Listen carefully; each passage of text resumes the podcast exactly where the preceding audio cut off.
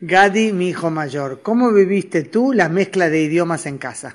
Bueno, yo eh, del primer día que nací no hablaste español como ya sabes y me acuerdo que siempre que alguna gente me oía hablar español me preguntaba, ah, no me digas, ¿hablas español? ¿Cómo es? Y ahí tenía que empezar a contar todo el cuento.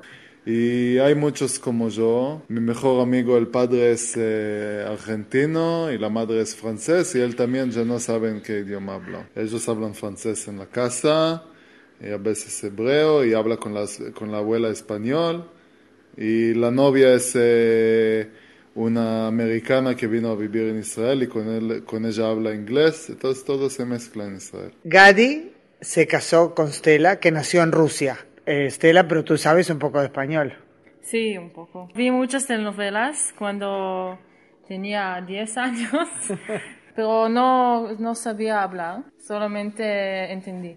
Y cuando me casé con Gadi, viajamos a Uruguay y Sudamérica. Yo le digo que se calle y yo, yo quiero hablar. Y de esta manera aprendí español un poco. El crisol de diásporas que es Israel da un lugar central, por cierto, al hebreo, el idioma que une a todos. Pero en cada hogar puede haber otra dinámica. En el nuestro, el español que traje conmigo, por cierto, de Uruguay, siempre fue clave. Mi hija del medio, Mijal, lo vivió con mucha naturalidad. La verdad que el saber español ya de una edad muy chica, ya desde que me acuerdo que hablo, hablo también español contigo, mami, eh, es un regalo muy grande. También también el poder eh, a través tuyo de me da muchas herramientas para la vida. También con la familia en Uruguay que tenemos que de chicos viajábamos mucho. La relación pudo ser tan buena también por el idioma que tú me diste. Primero, ¿alguna vez tuviste, digamos, duda de cuál es tu idioma madre? Ya de chiquita eh, en casa hablábamos dos idiomas. Era muy clara la diferencia que contigo hablo español y con mis hermanos hablo en hebreo. Nunca me sentí confundida con, la, con los idiomas. Tenía bastante claro que mm, el español era muy importante para mí porque el, diariamente hablaba hebreo en la escuela, en, en cualquier ámbito que, que estaba.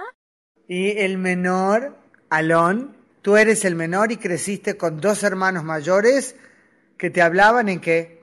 Hebreo, solo hebreo. ¿Pero te sientes cómodo en español? No, no mucho. ¿Cuándo decides hablar español?